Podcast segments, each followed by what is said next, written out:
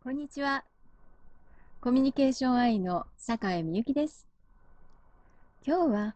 おすすめの本をご紹介いたします。今回ご紹介するのは研修講師の方、またセミナー講師の方、えー、教えることのプログラムをお作りになる方におすすめの本です。こちらです、えー、自分では気づかない心の盲点というタイトルの池谷裕二さんの本なんです。池谷裕二さんというとご存知の方も多いと思います。えー、本もたくさん書いてらっしゃいますよね。えー、そのそれぞれが非常に分かりやすくて、えー、具体的で身近なところの何か私たちの疑問みたいなものに答えるような、まあ、そういった内容の本が多くて私はこの池谷先生の本はいつも、え、読むようにしています、え、この本は認知バイアスについて書いてある本なんです。認知バイアスというのは物事を見た時にありのままに見ているつもりまた正しく見ているつもりなのに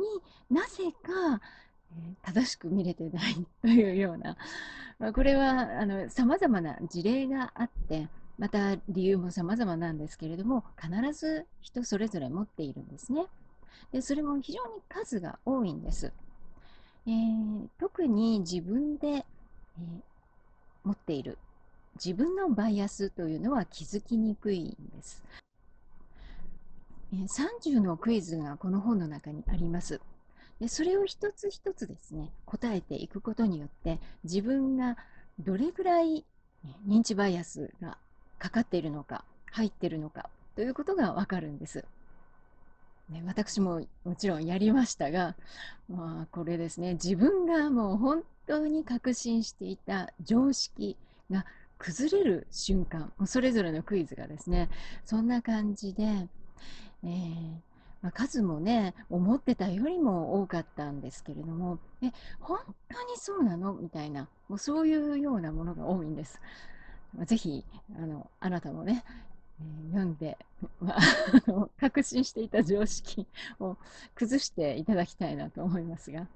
ここで私が非常に驚いたのは、私割とこう自分の判断で決めてるケースが多いって思ってたんですけれども、これをやるとですね、いや、いかにね、他者基準によって決めていることが多いんだろうかということに、愕然としてしまう。驚愕って書いちゃったんですけれども、本当に、えー、みたいな、もう本当に、えー、えー、っていうのの連続の本です。で、他者基準といってもね、人に合わせようと思って決めてないんですよ。もう無意識の中でそうなっちゃってるんです。だから自分で決めたって思ってるんですけども実はそうではない。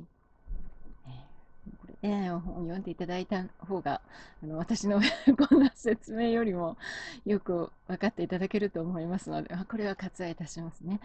えー、でおすすめポイントとしましては、えー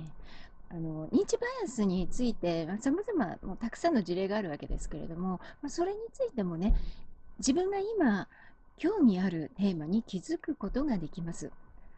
30あるもの全てがねわーって思うものばっかりじゃないと思うんですよ。で人それぞれ違うと思うんですけれども、まそういったあのテーマに気づいたら、まそこからですね、えー、この認知バイアスについて学ぶとか発展的にいろいろ広げて、え情報収集するということも、えいい学習法になるなと思います。もし認知バイアスとはというですね、非常にこうボリュームのある本があって1番2番3番4番みたいになってるとですねもうおそらく途中で挫折してしまうんじゃないかと思うんですね。それに関連するですね書籍などのご紹介とか論文紹介もきちんと池川先生やってくださってるのでさらにですねここから発展して自分の、学びを深めたいという方には最適の入門書みたいなものになっています。えー、それから2番目、自分のバイアスを知るということで、これ先ほど申し上げた通りなんですが、ここが私今回、講師の方へのおすすめの最大のポイントなんですね。で自分のバイアスがま30分のいくつかというところも興味あるところですが、えー、ご自身のプログラムの中で、まあ、例えばワークをしましょうと。で、ワークはこんなワークをしましょう。するとなったら、えー、学習者の方たちにこういった、えー、最終ゴールを、まあ、作りましょうということで、まあ、いろいろ構築されると思うんですね。で、そういう時に、やはり認知バイアスがかかっていないかというチェックは重要だと思います。や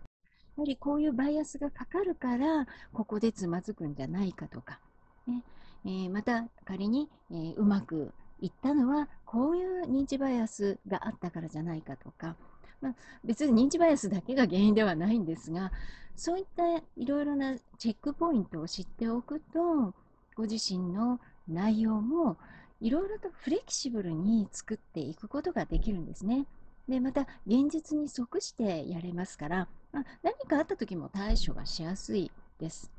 そういう意味で、えー、この本はもうぜひ講師の方は読んでいただくといいと思います。特にね、あの若い方よりも、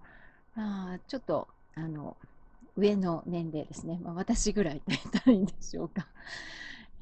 えー、やっぱり長く生きてますとね、経験値が豊富なので、これは確かだって確固たるものがもうどんどん積み上がるんですね。で、それはもちろん経験に基づいて確かなんだけれども、またやっぱりそれはそこに置いといて、ね、あの考えなきゃいけない部分って多いと思うんですよ。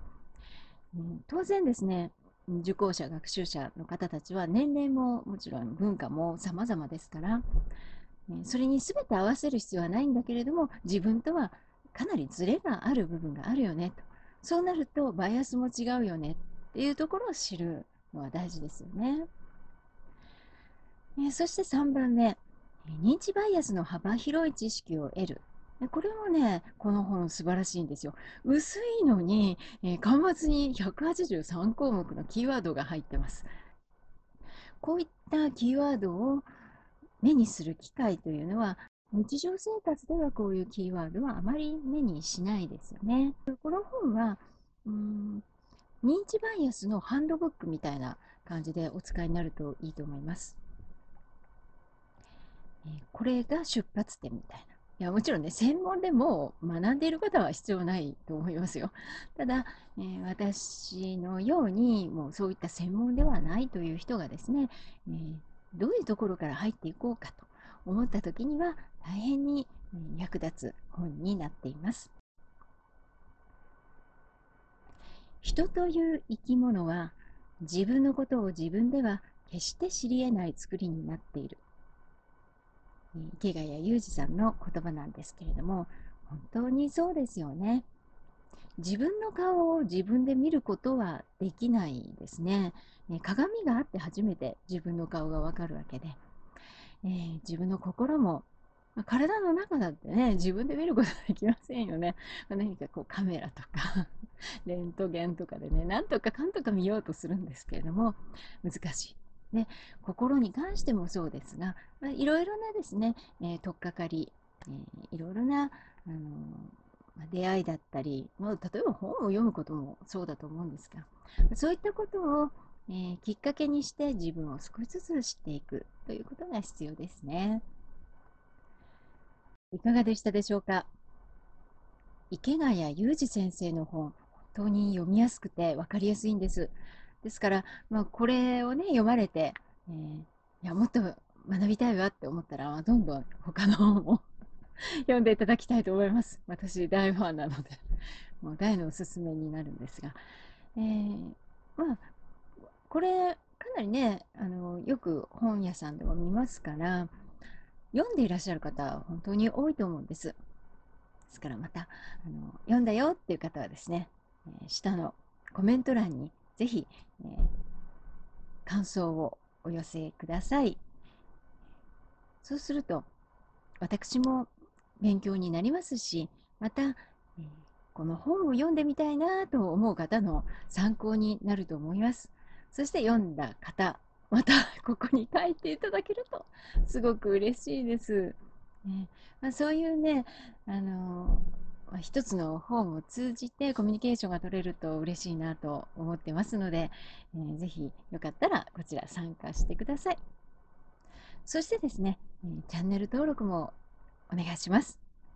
チャンネル登録の横に出るのマークがありますから、えー、新しい動画をアップしたらですね、えー、通知がいくようになっていますので、よかったらそちらもクリックしておいてください。え、ということで、今日はこの辺で、最後までご覧いただきましてありがとうございます。では、